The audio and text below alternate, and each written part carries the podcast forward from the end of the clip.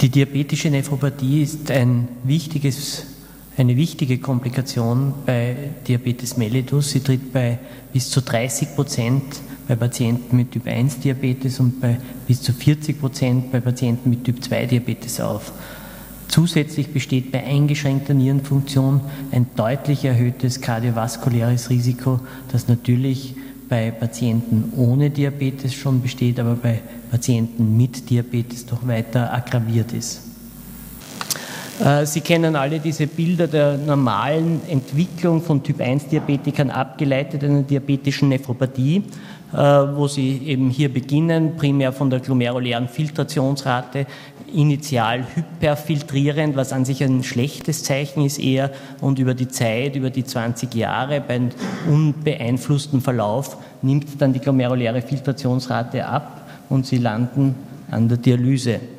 Umgekehrt sehen Sie im Haaren die Proteinurie beziehungsweise primär nur kleine Zacken von Mikroalbuminurie, die sich dann unbehandelt zu einer Proteinurie verschlechtert und dann letztlich immer mehr wird äh, und dann ebenfalls dazu beiträgt, dass die Niere äh, in ihrer Funktion schneller noch äh, kaputt geht.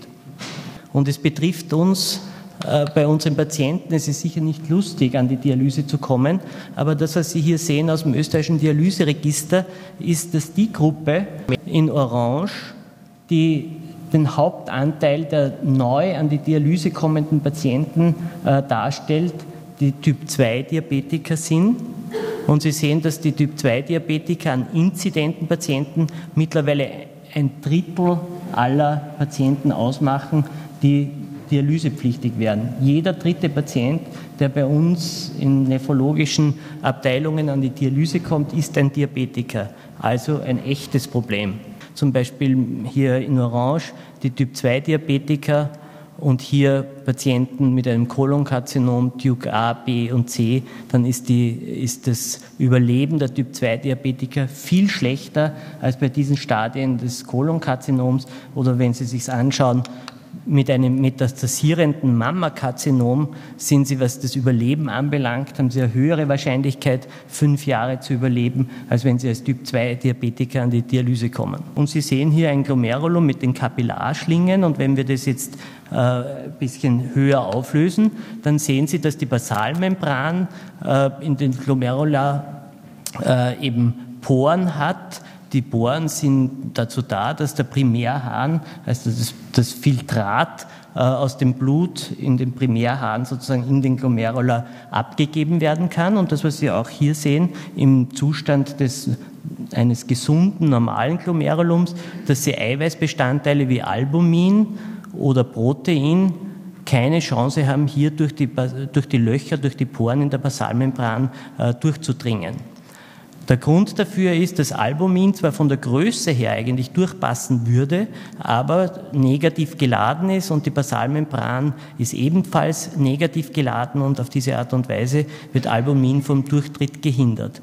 Wenn Sie jetzt eine inzipiente Nephropathie haben und die, sich die Basalmembran verdickt durch Umbauvorgänge in der Basalmembran, verliert sie auch gleichzeitig ihre Ladung und diese elektrische Barriere ist nicht mehr gegeben und das Albumin kann in den Primärhahn und letztendlich bis ins Freie äh, sozusagen austreten. Wann sollen Sie dieses Screening, äh, dieses Screening durchführen? Bei Typ-1-Diabetikern nach fünf Jahren nach äh, Beginn der Erkrankung und dann jährlich, beziehungsweise bei Typ-2-Diabetikern zum Zeitpunkt der Diagnose und dann jährlich. Sie können es eben mit diesem Mikraltest machen oder vielleicht noch einfacher.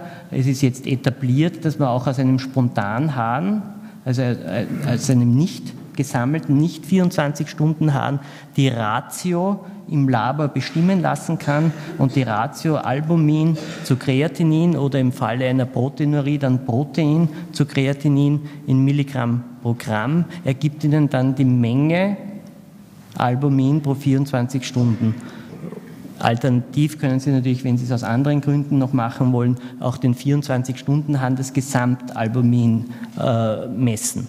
Und das Zweite ist auch heute schon angesprochen worden, das Kreatinin ist bei Gott kein äh, verlässlicher Parameter. Sie sollen eine glomeruläre Filtrationsrate berechnen oder eben als, als äh, initiale Messung ein Schätzen aus den Formeln, die Ihnen teilweise das Labor schon ausgibt oder aus der Cockcroft-Gold-Formel, äh, wo Sie sich selber ausrechnen können. Und ganz wichtig ist auch noch, dass die Retinopathie, auch eine einfache Methode, die Sie verwenden können äh, zur Detektion von äh, Patienten mit einer diabetischen Nephropathie, eine wichtige Rolle spielt.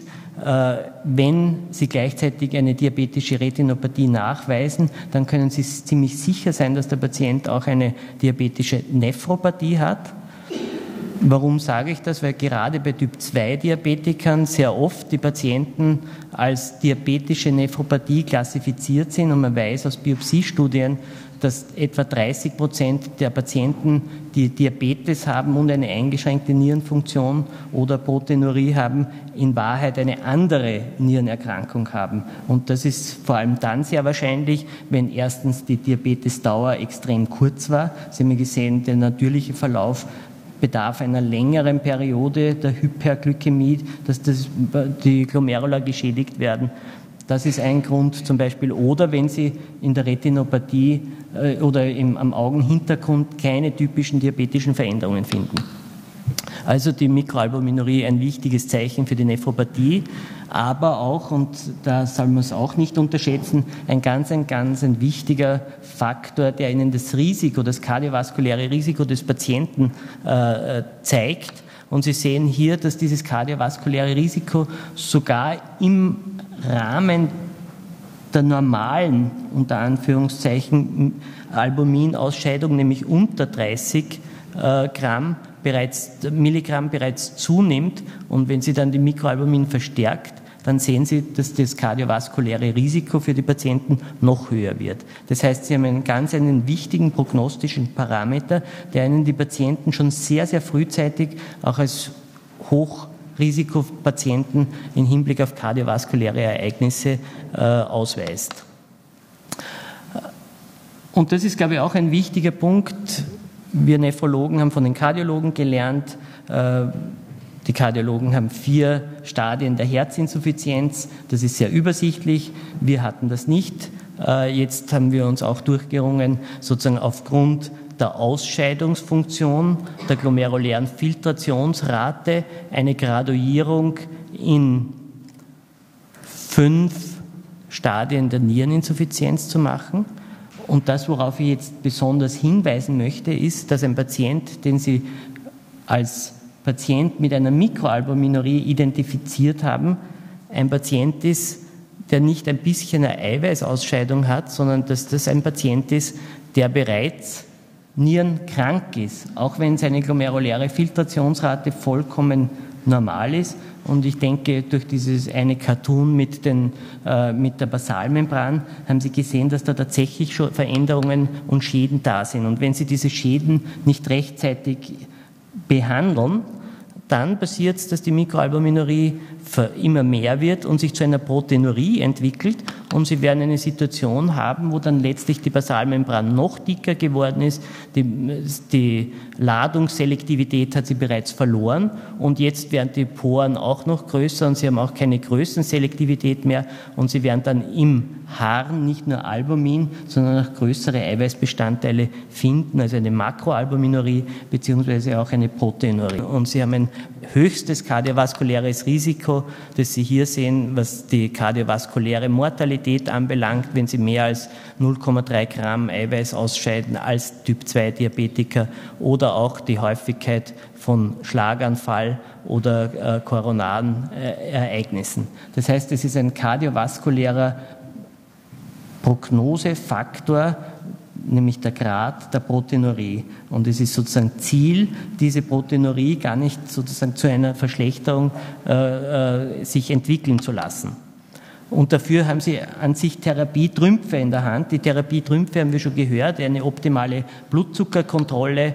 Und wir haben auch dieses Bild schon gesehen, dass wenn Sie eine intensive Blutzuckerkontrolle äh, äh, erreichen können, dass dann die in dem Fall jetzt aus nephrologischer Sicht auch die Wahrscheinlichkeit, dass sie eine Mikroalbuminurie entwickeln, deutlich geringer ist, als wenn sie äh, diese äh, glykämische Kontrolle nicht erzielen.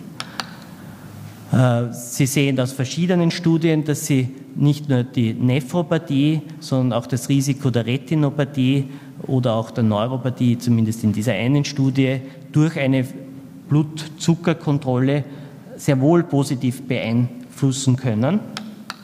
Und das ist für mich eine der interessantesten Arbeiten, weil sie eine in vivo äh, Situation ist, die außergewöhnlich ist. Das sind keine Rattennieren, das sind Menschennieren und sie stammen von äh, Pankreas-transplantierten Patienten, die aufgrund einer äh, sozusagen lang bestehenden Diabetesdauer Pankreas transplantiert wurden. Und das ist die Nierenbiopsie dieser Patienten zum Zeitpunkt der Pankreastransplantation, die Eigennieren. Und Sie sehen hier schon typische Veränderungen im Rahmen des Diabetes. Und acht dieser Patienten haben sich bereit erklärt, nach fünf und nach zehn Jahren und das neue Pankreas hat eine optimale Glukosekontrolle ermöglicht, sich noch einmal Nierenbiopsien zu lassen. Und Sie sehen, dass die Veränderungen regredient sind, nach fünf Jahren noch nicht wirklich äh, dramatisch, aber dass sie nach zehn Jahren beinahe eine vollkommene Resolution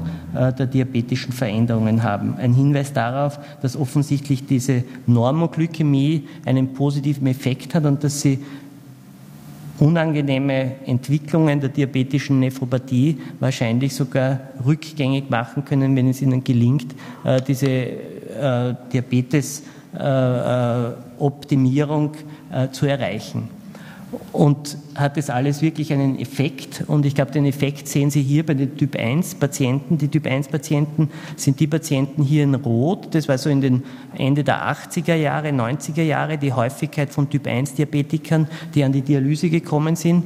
Und so schaut die Kurve jetzt aus. Also der, die Menge der Typ 1 Diabetiker, die mittlerweile an die Dialyse kommen, ist rückgängig. Und ich glaube, das ist der Grund, äh, oder der Grund dafür ist wahrscheinlich die gute Arbeit der Tierpathologie, äh, die hier zu einer deutlichen Verbesserung der, der Glucose- und, und äh, Hypertonie-Einstellung bei diesen Patienten geführt hat. Das die, sind die Good News, aber die Typ-2-Diabetiker sind die Bad News, da haben wir das noch nicht erzielt. Und Sie haben bei den Typ-2-Diabetikern, wie wir gehört haben, viele verschiedene Medikamente zur Auswahl, die Sie einsetzen können, äh, bei denen man bei äh, vielen wie den Glitazonen oder dem Chlorenorm oder auch Insulin keinen wesentlichen Einfluss äh, der glomerulären Filtrationsrate im Sinne der Verschreibung hat, Dosisanpassung eventuell, auch bei den Sulfonylharnstoffen, während, wie Sie wissen, äh, das Glucophage oder eben das Metformin äh, bei einer glomerulären Filtrationsrate unter 60 nicht mehr eingesetzt werden soll. Das heißt, wenn man das zusammenfasst, also es gibt keinen Einwand gegen Glucos Glucosidasehämmer, äh, das Metformin ist bei erhöhtem äh, Kreatinin oder eben eingeschränkter glomerulärer Filtrationsrate äh, kontraindiziert. Die Sulfonylharnstoffe, das Euglucon wegen Kumulations- und Hypogefahr eben nicht, aber Dosisreduktion bei den anderen Sulfonylharnstoffen, äh, auch bei den Kliniden ist häufig eine Dosisreduktion erforderlich und bei den Glitazonen ist auch schon angesprochen worden und das ist vielleicht bei fortgeschrittenen äh, Niereninsuffizienz äh, ein Thema, dass Sie hier auf die Natriumrückresorption und Flüssigkeitsretention die ja durch die Niere dann in dem normalen Maß nicht mehr vielleicht bei Einzelpatienten so erfolgt, dass man hier halt vorsichtiger sein soll. Zweite, der zweite Trumpf, den Sie in der Hand haben, ist die Blutdruckkontrolle. Und wenn man die Blutdruckkontrolle mit der äh, Diabeteskontrolle vergleicht, haben Sie vielleicht sogar noch, sind Sie vielleicht sogar noch erfolgreicher im Verhindern von äh, äh Ereignissen, wenn Ihnen eine optimale Blutdruckkontrolle gelingt. Und wiederum gibt es einen Bericht, der ganz interessant ist.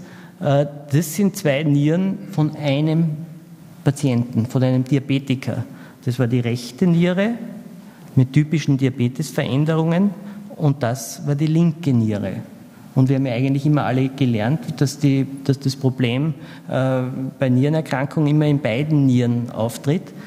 Das Einzige, was hier die beiden Nieren voneinander trennt, ist eine Nierenarterienstenose auf der linken Seite. Das heißt, diese Niere war einem Hochdruck ausgesetzt und diese Niere war durch die Nierenarterienstenose geschützt. Als Hinweis darauf, dass wahrscheinlich die Schäden, die Nierenschäden aggraviert werden durch die schlechte Blutdruckeinstellung, die die Patienten haben, oder umgekehrt, dass eine, ein Schutz der Glomerula vor äh, zu hohem Blutdruck günstig für, das, äh, für die Entstehung einer äh, Nephropathie oder die Verhinderung einer Nephropathie ist. Und wir können das natürlich auch medikamentös äh, äh, sozusagen einleiten. Und Sie wissen, dass hier bei den Diabetikern das Renin-Angiotensin-System das System ist, das primär blockiert werden soll aus verschiedenen pathophysiologischen Überlegungen mit ACE-Hämmern, Angiotensin-Rezeptorblockern oder jetzt Neurenin-Inhibitoren. Und für alle diese Substanzen gibt es mittlerweile Daten zumindest für die Proteinurie, Senkung, dass sozusagen eine Proteinurie-Senkung äh, durch diese drei Substanzklassen möglich ist. Eine Proteinurie-Senkung, die eben entweder die Proteinurie wieder absenkt, wenn sie schon entstanden ist, oder die Mikroalbuminurie, aber für die Renin-Angiotensin-Hämmer, äh, Systemhämmer, ist auch gezeigt, dass es eine Verhinderung des Auftretens einer Mikroalbuminurie äh, äh, führen können, so dass man zusammenfassen kann, dass wenn Sie einen Diabetiker haben, der hypertensiv ist, dann sollte dieser, äh, dieser hypertensive Diabetiker auf alle Fälle auch aus renaler Sicht, aber auch natürlich aus kardiovaskulärer Sicht einen ACE-Hämmer oder einen Angiotensin-Rezeptorblocker haben. Interessant ist aber auch, dass es äh, Untersuchungen und Studien äh, gibt, die, hin, die zeigen, dass wenn sie normotensiv sind, aber eine Eiweißausscheidung bereits nachweisbar ist, dass sie auch dann von einer Hemmung des Renin-Angiotensin-Systems profitieren. Und ich zeige Ihnen da hier nur ein, ein, paar beispielhafte Studien, wie zum Beispiel hier diese Benedict-Study, äh, die bei Typ-2-Diabetikern, die keine Mikroalbuminurie hatten, ACE-Hämmer versus Calcium-Antagonisten oder, oder eben auch versus Placebo äh, untersucht hat. Und da sehen Sie, dass die Patienten, die ACE-Hämmer hatten, viel weniger häufig eine Mikroalbuminurie entwickelt hatten, obwohl die Blutdruckeinstellung gleich war wie bei den Patienten, die keine äh, ACE-Hämmer hatten. Als Hinweis darauf, dass es wahrscheinlich hier doch protektive Effekte der ACE-Hämmer gibt oder hier für einen Angiotensin-Rezeptorblocker die Zeit, äh, bis sich eine, eine manifeste Proteinurie entwickelt, können Sie durch eine hohe Dosis, in dem Fall von Irbesartan, äh, deutlich verringern im Vergleich zum Placebo. Das heißt, auch hier können Sie hier bei Typ-2-Diabetikern mit einem Angiotensin-Rezeptorblocker die Entwicklung der Proteinurie hintanhalten nicht nur die Entwicklung der Proteinurie, sondern auch sozusagen den härteren Endpunkt, ob die Patienten mit dem Kreatinin schlechter werden oder an die Dialyse kommen. Das war erstmals gezeigt eben äh, für Captopril, die erste Studie bei ACE-Hämmern und Typ-1-Diabetikern, dass sie durch die Zugabe von Captopril zur konventionellen Therapie einen äh, Überlebensvorteil für die Nieren von Typ-1-Diabetikern erzielen können. Und für Typ-2-Diabetiker gibt es mehrere Studien mittlerweile, die das für Angiotensin-Rezeptorblocker zeigen, wie zum Beispiel die Renal-Study oder die ITNT, wo Sie eben überall sehen, dass die renalen Endpunkte durch eine Hemmung des Renin-Angiotensin-Systems äh, sozusagen auch in ihrer Häufigkeit äh, reduziert werden können. Und wenn man sich eine, eine Nachanalyse dieser ITNT-Studie noch einmal ansieht, dann sehen Sie, dass äh, zwei wichtige Punkte dass es natürlich darauf ankommt, wie ihr Blutdruck war, den sie erreicht haben. Und das, was Sie sehen, ist, dass Sie unabhängig davon, ob Sie jetzt Amlodipin hatten oder Irbesartan hatten, wenn Ihr Blutdruck unter 134 systolisch war, war Ihr Risiko, einen renalen Endpunkt zu erlangen, viel, viel niedriger, als wenn Sie einen Blutdruck erreicht hatten in der Studie von der, nur über 150 gelegen war. Aber wenn man jetzt einen Calcium-Antagonisten mit dem Angiotensin-Rezeptorblocker oder mit, mit dem Placebo vergleicht, dann sehen Sie, dass zu jedem Blutdruck äh, eigentlich die, die äh, in dem Fall der Angiotensin-Rezeptorblocker einen Vorteil bringt und dass am schlechtesten die Patienten abschneiden, die schlecht kontrolliert sind und keinen ACE oder in dem Fall Angiotensin-Rezeptorblocker haben. Und der Bernhard Ludwig hatte schon gesagt, Sie brauchen eine Kombinationstherapie, um diese Blutdruckwerte zu erzielen. Und man soll sich nicht scheuen, gerade bei den, Diabetikern äh, hier diese Kombinationstherapien einzusetzen und den Blutdruck zu reduzieren, weil Sie hier noch einmal sehen, je tiefer Ihr Blutdruck ist, desto geringer ist Ihre Wahrscheinlichkeit, dass Sie Niereninsuffizient werden. Das heißt, auf diese Patienten muss man ganz, ganz besonders aufpassen. Und wenn man es zusammenfasst, dann kann man sagen, die Hypertonie muss man erkennen und behandeln. Das ist eher ein Thema, das äh, äh halt immer äh, besteht. Äh, und die Patienten müssen natürlich, wenn wir es erkannt und behandelt haben, auch die Medikamente einnehmen.